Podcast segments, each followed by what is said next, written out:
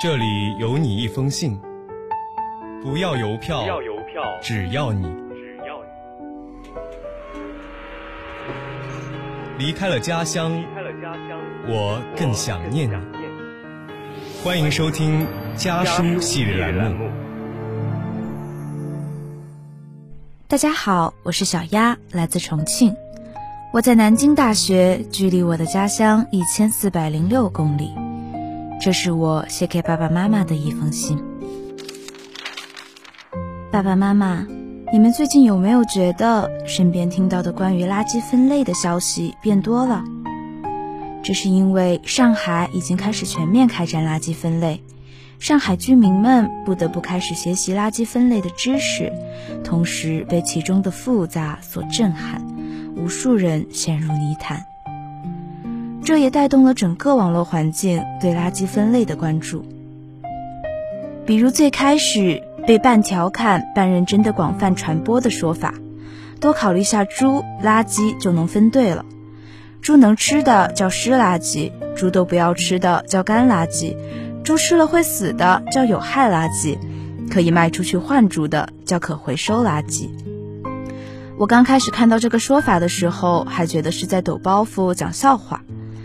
但后来继续看到各种各样的垃圾分类方法、垃圾分类误区解释的时候，才明白了这是在消解垃圾分类折磨下的绝望。浏览器搜索记录里全是什么什么是什么什么垃圾吗？每天扔垃圾都要面对阿姨“你是什么垃圾”的灵魂拷问，这些吐槽也同样如此。爸爸妈妈。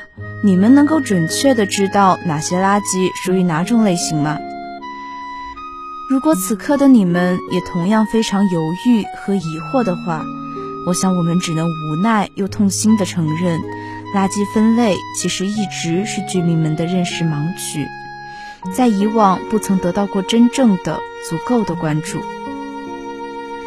实际上，对于垃圾分类这个概念，我们早就非常熟悉了。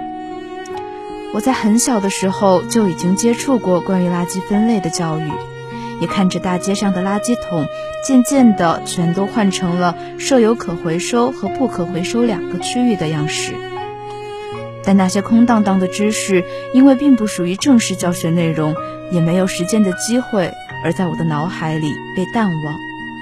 街道垃圾桶上的标识都已经褪色了，也没有人真正在意过。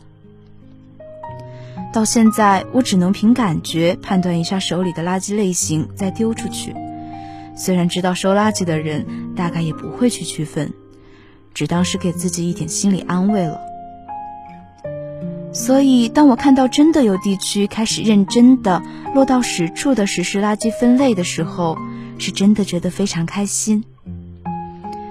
这项措施实施的过程中，确实有很多问题。例如，群众普遍意识不够，垃圾分类不明晰，实施来的似乎很突然，跨度太大。但我们都不能否认，强制性垃圾分类的实施是一次巨大的进步。如果因为这些原因就畏手畏脚，难道要指望居民们先自觉学习知识，自己形成习惯吗？那不知道要到什么时候才能真正跨出这一步？现在这一步跨出去了，意味着我们的社会正在走向更进一步的有序和文明。大概也正是因为这样，即使网友们对垃圾分类感到苦不堪言，纷纷吐槽，但也几乎没有对这个措施的不满和攻击。就算很累很头疼，就算还有很多搞不清楚要新学的，也还是要咬着牙学习下去。毕竟。更井然有序、更和谐的社会环境是要自己来维护的。爸爸妈妈，虽然垃圾分类离重庆好像还很远，但为了以后少一点搞不清楚情况的头疼，现在就已经可以开始学习啦。离家的路很短，回家的路却很长。本期家书栏目到这里就要和大家说再见了。下期将由我和我的小伙伴继续为您带来关于家书的那些事。如果云要跌落下来，把一切灌溉，让脸扬起来，比另个痛快。太阳的手表转得太快，快到无从告白，只好低下头，心底慵懒的期待。花儿沉睡的盛开，你好